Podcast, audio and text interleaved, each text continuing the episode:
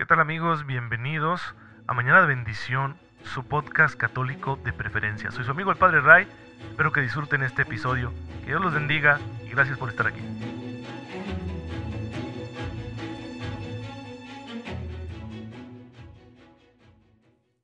¿Qué tal hermanos? Muy buenos días, bienvenidos a su podcast católico Mañana de Bendición. Muy feliz lunes para todos. Soy su amigo el Padre Ray, les envío un cordial saludo, un fuerte abrazo, espero en Dios que se encuentren muy, pero muy bien, gozando de cada cosa buena que el Señor quiere darnos porque nos ama, de su gracia, con la cual podemos hacerlo todo a la manera de Jesucristo nuestro Señor y así pues ser santos, ir al cielo, a la meta de nuestra fe que es la salvación de nuestras almas, como dice hoy la primera lectura de la misa. Así que no perdamos de vista que ese es nuestro objetivo final y pidamos todos los días a Dios su gracia para poder alcanzar esta meta, porque si no nuestra vida sería muy, pero muy triste. Bien hermanos, pues estamos de vuelta aquí con el podcast, eh, siempre hablamos de los santos, hoy tenemos como siempre muchos santos, un elenco de santos que nos presenta la liturgia de la iglesia. Por ejemplo, estamos celebrando a San Leandro de Sevilla, que vivió en el siglo VI a quien se debe en gran medida a él y a su familia, porque eh, sus hermanos también son santos, llegaron a, a ser cristianos muy destacados de aquella época en lo que hoy es España. Y su familia influyó muchísimo en la conversión de Hermenegildo, uno de los herederos al trono de, de, aquel reino de Castilla en ese entonces, y posteriormente la conversión de su hermano también Recaredo. Hermenegildo murió mártir y Recaredo, debido al testimonio de su hermano, se convertiría, dejarían de ser arrianos, porque los conquistadores visigodos de lo que hoy es España, cuando entraron ahí y derrocaron a los romanos, eran arrianos, es decir, cristianos, pero que no confesaban a Cristo como Dios, según la herejía de Arrio, este sacerdote de Alejandría de Egipto, que durante el siglo IV estuvo propagando esa idea. En cambio, la Iglesia respondió con el concilio de Nicea en el año 325, afirmando que Jesús es verdadero hombre y verdadero Dios, como lo confesamos los católicos hasta nuestros días. Y bueno, la perseverancia y muchas veces bajo persecución de los católicos de la España de los siglos V y VI produjo a final de cuentas la conversión del reino visigodo, salieron del arrianismo y llegaron a ser católicos. Hermenegildo, primero rey como mártir, y después su hermano Recaredo ya en el reino unificado, porque había varios reinos ahí que eran de los visigodos, pero estaban divididos, fraccionados. En fin, la familia de San Leandro de Sevilla va a ser muy influyente en este caso. Él va a presidir un concilio local que va a tomar determinaciones para la disciplina de la iglesia durante este tiempo, en el siglo eh, VI. Luego tenemos también a San Osvaldo en el siglo X, un, un obispo Inglaterra. Celebramos también hoy a el beato Andrés Trojanowski, que muere mártir en el siglo XX durante la ocupación nazi de Polonia en el campo de concentración de Auschwitz, si es que se pronuncia así. Un, un sacerdote católico, fraile, que va a dar su vida por Cristo ahí en el campo de concentración. Como pueden ver, a lo largo de la historia tenemos siempre muchos hermanos nuestros que han vivido santamente, algunos pagando el precio de su fe con la sangre, con la vida. Y bueno, pues eso nos ayuda a nosotros a entender que sin importar el momento histórico que estemos viviendo, la santidad es posible.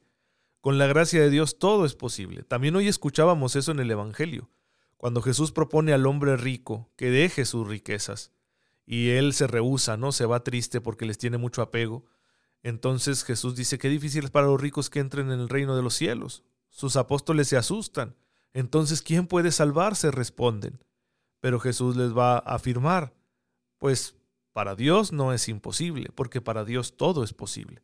Entonces tú y yo podemos vivir en un ambiente adverso, en lo social, en lo cultural, en lo económico, en lo religioso, y aún así ser santos, porque para Dios no es imposible. La gran pregunta es, ¿tú y yo queremos serlo? ¿Nos tomamos con seriedad esta llamada a la santidad o estamos poniendo constantemente pretextos? No pasa nada, no nos escandalizamos si, si nos descubrimos que, que ponemos pretextos. Claro que lo hacemos porque también estamos envueltos en debilidad. Pero la invitación del Señor es muy clara. Dejar de poner pretextos para empezar a tomarnos en serio esta llamada que nos hace a vivir santamente. Pues bien, Tenemos aquí una invitación muy clara y sabemos que es posible con la gracia de Dios. Ahora, el motor de la santidad es el amor a Dios y para amarlo hay que conocerlo. Por eso en Mañana de Bendición nos dedicamos a profundizar en el misterio de Cristo, queremos entender quién es Él, cómo la iglesia va descubriéndolo cada día con mayor profundidad, gracias a la continua acción del Espíritu Santo que nos ilumina, y así que podamos amarlo más para servirlo mejor. Para ello tenemos que ubicarnos en la historia de la Iglesia, la cual comprende cuatro grandes etapas. La Edad Antigua, ya la vimos, la Edad Media también, la Edad Moderna también ya la vimos. Estamos entrando en la cuarta etapa de la historia de la Iglesia, que es la etapa en la que nos encontramos actualmente, y que los historiadores la llaman la Edad Contemporánea. Estamos hablando sobre todo de, finales del siglo XVIII, principalmente el siglo XIX, por supuesto el siglo XX, hasta nuestros días. Bien, entonces, ¿qué tenemos nosotros históricamente, culturalmente, socialmente durante el siglo XVIII? Tenemos, primero que nada, la expansión de los ideales de la ilustración, el racionalismo, la democracia, la búsqueda de la libertad, etc. La caída gradual de los antiguos regímenes. En segundo lugar, tenemos también un proceso de expansión económica. Es curioso porque viene una decolonización en algunas regiones, especialmente en América Latina, bueno, todo el continente americano, quizá con excepción de Canadá, eh, vamos a tener estos movimientos independentistas. Pero viene una segunda colonización, especialmente en África. Si África va a ser repartida entre las grandes potencias europeas. Van cayendo algunos imperios, por ejemplo el imperio turco-otomano cada vez va a dejar de ser más relevante, va a ir perdiendo sus territorios y los van a ir ganando potencias coloniales como Inglaterra y Francia en mayor grado, en menor grado Bélgica, España, Portugal y Alemania. También tenemos como otra característica importante el acelerado proceso de industrialización, el cual trae ventajas porque hace que la técnica empiece a mejorar la vida de los seres humanos, empiecen a mejorar los medios de producción y con ello entramos directamente al sistema capitalista, pero trae sus desventajas, la injusticia social, es decir, el obrero que está ahí haciendo funcionar las máquinas, que tiene que echarle carbón a las máquinas de vapor, que mueven todo el proceso industrial, pues eh, cómo está viviendo. Y son las largas jornadas de trabajo con los malos salarios, malas condiciones laborales, etcétera. Como las fábricas se encuentran en las ciudades, pues entonces la población empieza un proceso migratorio de lo rural, del campo, hacia las ciudades. Esto se va a intensificar durante todo el siglo XIX. Eh, tenemos también algunos movimientos revolucionarios locales, ¿sí? tenemos situaciones de, de, conflicto civil, etcétera, intervencionismos de unos países en otros. Por ejemplo, un ejemplo de intervencionismo, eh, claro, está en la situación de la invasión de Francia a México, un ejemplo de conflicto civil, pues la guerra civil en Estados Unidos entre el norte y el sur, girando en torno al sistema de producción ¿no? esclavista que tenía el sur y el ideal de, de, abolir la esclavitud que tenía el norte. Entre otros factores, que no fue el único, pero quizá el más notorio, que diferenciaba estos dos grandes sectores de la sociedad estadounidense. Tenemos la entrada en juego de otros actores políticos. Por ejemplo, en la zona del Pacífico tenemos a Japón. Japón empieza a industrializarse y va a ser una verdadera potencia, que por eso se va a ver involucrado en el inicios del siglo XX, pues en las guerras mundiales. Tenemos la configuración de, de nuevas naciones que van surgiendo, de los movimientos independentistas, etc. Pues toda esa situación política y social afecta, claro que sí, a la iglesia. ¿Cómo está la iglesia en este tiempo? Bueno, en primer lugar, la iglesia no cesa en su expansión misionera. El siglo XIX va a continuar siendo un tiempo de expansión misionera, especialmente en África y en el extremo oriente. Luego, la situación de la iglesia en otros países es que es perseguida. Se va a enfrentar a persecuciones y va a surgir, especialmente en Europa, un movimiento anticlerical. Un poquito menos, pero también en América Latina es decir, un movimiento que ve a la iglesia, especialmente a su jerarquía, como un impedimento para instalar pues, eh, los cambios sociales, políticos y culturales que los gobiernos, las naciones quieren. Así que esto va a, ser, va a estar bastante prolongado. Algunas naciones, tradicionalmente católicas, van a mantener una influencia directa sobre el colegio cardenalicio, el conjunto de los cardenales que tienen la obligación de elegir a un papa cuando muere o dimite el anterior. Y eso va a suponer problemas para la iglesia, por supuesto. La iglesia va a intentar solucionar estas cuestiones mediante los llamados concordatos, que le van a permitir una cierta libertad a la iglesia dentro del territorio de determinada nación, y también el continuar con obras como la obra educativa, es decir, teniendo un sistema educativo dentro de estas naciones, lo cual ha sido un beneficio para todo el mundo, porque el sistema educativo católico se ha caracterizado por su calidad y le ha ayudado mucho al mundo en ese sentido. Así que va a encontrarse la iglesia siempre en esa disyuntiva.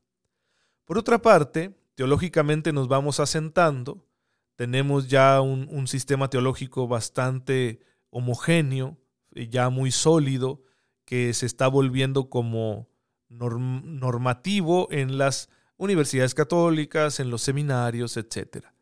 El trabajo teológico empieza también una era de redescubrimiento y algunos teólogos van a comenzar a ver eh, ciertos eh, acontecimientos sociales a la luz de la fe. Y esto nos va a llevar a que se desarrolle la doctrina social de la Iglesia. El empujón definitivo para la doctrina social de la Iglesia se lo va a dar el Papa León XIII con un documento que se llama Rerum Novarum en latín. En español significa de las cosas nuevas, que habla precisamente de cómo asumir desde el punto de vista de la fe esta realidad de la injusticia que produce la nueva organización laboral y económica. Se empieza a hablar de los derechos de los trabajadores desde el punto de vista cristiano. Es muy importante este documento para lo que vendrá después en el siglo XX. También tenemos que debido a los avances en, historia, en arqueología, la iglesia también descubre muchas de sus fuentes. Hay un descubrimiento de los escritos de los padres de la iglesia, un mayor acercamiento a las escrituras, a las obras litúrgicas antiguas, y todo esto va generando distintos movimientos académicos, intelectuales, espirituales, que buscan rescatar esas fuentes y que proponen que la vida de la iglesia vaya adaptándose a esas fuentes, como recuperar el espíritu original de todo aquello que sea superfluo. Pero en el campo de la teología vamos a tener un serio problema, la aparición del modernismo. El modernismo aparece primero en el mundo protestante, en la teología protestante. Es el intento de algunos creyentes, especialmente teólogos, de hacer que la fe cristiana sea plenamente aceptada en la configuración cultural preponderante que está marcada por el racionalismo. Es decir, pretenden que la, fe sea un elemento racional, que no le queden cosas que no puedan evaluarse racionalmente. Eso tiene un problema muy serio. Primero que nada porque la fe no es completamente racional por su naturaleza. Pero en segundo lugar porque de qué racionalidad estamos hablando ahí tenemos un problema muy serio. Estamos hablando de una racionalidad matemática, de una racionalidad del método científico experimental, de las ciencias naturales, historiográfica, lingüística, ¿de qué clase de, racionalidad estamos hablando? Y ese va a ser el, el problema, ¿no? Porque si tú quieres que la fe encaje en un sistema de pensamiento cuya racionalidad es muy reducida, por ejemplo, quien admita que solo puede ser válido lo que es probado en un laboratorio, pues evidentemente que la fe no va a encajar ahí. Así que vamos a tener esa dificultad. Esta crisis que aparece en el mundo protestante pasa al mundo católico y algunos autores van a empezar a intentar que le suceda esto a la fe católica, pasarla por un filtro de esas racionalidades y lo que quede sería lo válido para los católicos y lo no, lo que no pase por ese filtro tendríamos que deshacernos de ello. Esto va a suponer un problema muy serio que yo diría no está resuelto. En nuestros días aún hay quienes tienen esas proposiciones, quienes dicen yo solo puedo creer lo que mi razón admite, ¿sí? Pero tu razón qué tan grande o chica es, ¿verdad? Ese es el verdadero meollo del asunto. Sin embargo, este movimiento se hizo muy fuerte durante la segunda mitad del siglo XIX y tendría una influencia poderosa durante la primera mitad del siglo XX. Digamos que el modernismo de nuestros días tiene otra cara, pero sigue siendo el mismo punto de partida. Me da pena no poder presentar todo el sistema de mi fe como algo completamente racional, que se adapte al mundo y entonces busco quitarle todo aquello que no le guste al mundo para dejar nada más lo que mi razón chiquita pueda admitir. Más o menos así funciona el modernismo. Entonces hay versiones actuales del modernismo, pero el de aquel entonces era más confiado porque también había más confianza en la razón. La razón va a entrarle en crisis luego de las dos guerras mundiales, así que digamos ya no hemos perdido solo la fe, sino también la razón. En la edad contemporánea viene una crisis de fe, pero también una crisis de racionalidad. Hay una respuesta en el mundo católico, hay una reacción a esta propuesta teológica modernista. Y aquí es donde vamos a tener otro problema, que va a ser el del tradicionalismo. Un tradicionalismo que a veces peca de irracional. Es decir, se propone que la fe es la fe y no tiene nada que ver con la razón. Simplemente hay que aferrarnos a lo que tradicionalmente se ha afirmado en la iglesia y no se distingue bien entre lo dogmático y lo que es meramente pastoral. Así que el tradicionalismo adopta una postura beligerante, recalcitrante, de completo rechazo a las ideas modernas, de una crítica a todos estos sistemas de pensamiento racional como si no tuvieran nada que aportarle a la fe. Y bueno, pues viene este movimiento como reacción al modernismo. Ambos van a ser condenados por la Iglesia el magisterio pontificio va a condenar este tipo de pensamiento. Y lo podemos ver en expresiones, por ejemplo, como la del Concilio Vaticano I, el concilio inconcluso. Este concilio se celebra en Roma, en el Vaticano, cuando toda la península italiana está viviendo un movimiento social muy interesante. Italia tardó mucho en unificarse.